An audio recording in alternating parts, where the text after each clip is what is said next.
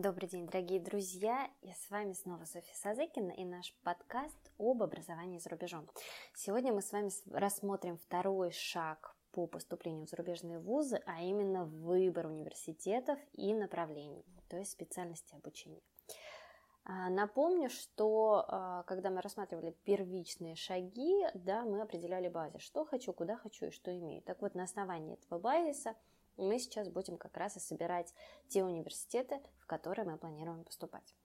А, сразу давайте определимся, что у нас будет три типа университетов. Первый тип университета – это университет мечта, тот, куда вы стремитесь поступить, э, где ваши мысли, где ваши желания, э, где вы себя ассоциируете, но Ваши оценки, ваши результаты, ваша внеклассная работа, тесты не позволяют этого сделать легко. Плюс процент поступающих ничтожно маленький ввиду огромного количества сложностей.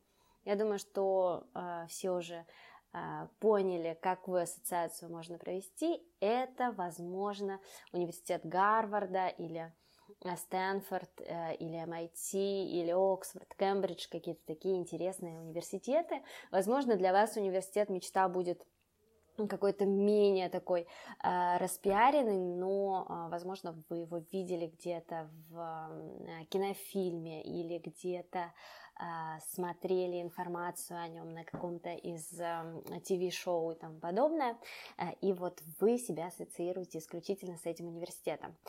Поэтому пишем этот университет в список университет мечта еще раз повторюсь, даже если вы до него не дотягиваете ни по финансовым показателям, ни по качественному виде оценки, внеклассной работы и тестирования и тому подобное. Второй тип университетов – это университет цель. Это тот университет или те университеты, куда вы вероятнее сможете поступить, однако необходимо будет выполнить определенные условия. Необходимо будет много работать и усиленно стараться для того, чтобы поступить в эти университеты. А, например, например, у вас недостаточно высокий а, балл по IELTS, по письменной части, а в университете просят как минимум 5,5 по письму, а у вас 4,5. То есть вам нужно именно эту часть IELTS хорошо проработать, а, да, позаниматься и подтянуть себя по данной части сдать экзамен IELTS на достаточно высокий балл именно в этой части и в overall, да, то есть э, общий балл должен быть хорошо, достаточно высоким.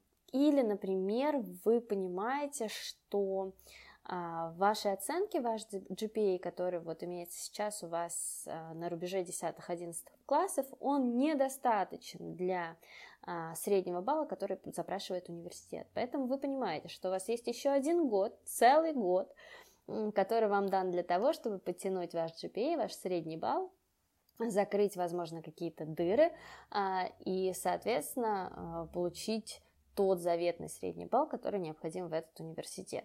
А, соответственно, мы анализируем требования университета, понимаем те моменты, в которых мы просели, то, что нужно нам подтянуть, и уже работаем конкретно над этим для того, чтобы поступить в данный университет.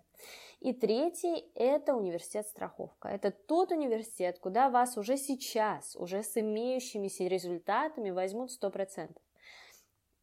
Причем нужно понимать, что этот университет, он в целом должен вас устраивать, и вы э, понимаете, что вы готовы там обучаться, э, если что-то пойдет не так, и если в университет цель или в университет мечту вы не сможете поступить в силу каких-либо обстоятельств финансовых или качественных в виде академических показателей и тому подобное. А важно понимать, что в процессе работы над поиском университетов необходимо четко описывать все важные данные по университетам в таблице – что это должна быть таблица. В этой таблице должно быть прописано название университетов, блоки, э, три блока типа университетов мы с вами э, распределили, да, университет мечта, цель и страховка. Требования по поступлению в, это, в эти университеты, дедлайны, и стоимость, если мы говорим про университеты, которые платные.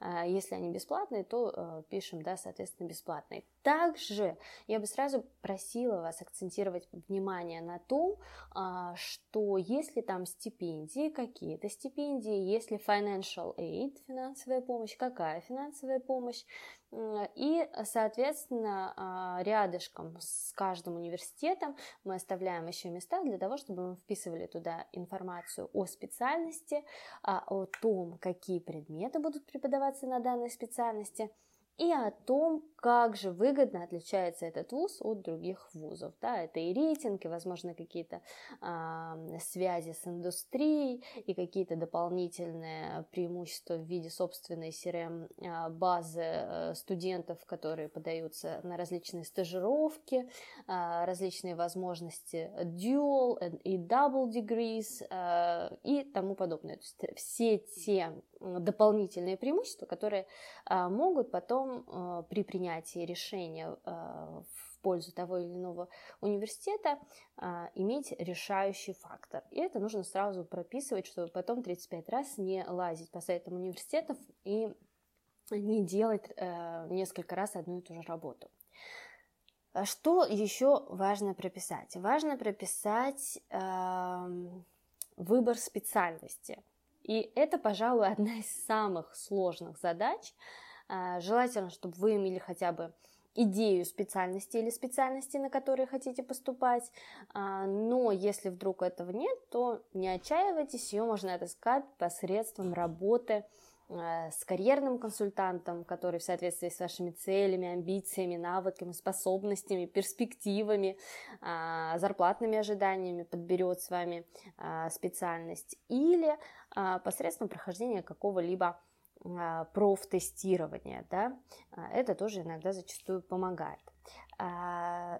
Итак, мы с вами проговорили, что а, на втором шаге нашего поступления в зарубежные вузы нам необходимо выбрать университеты и направления.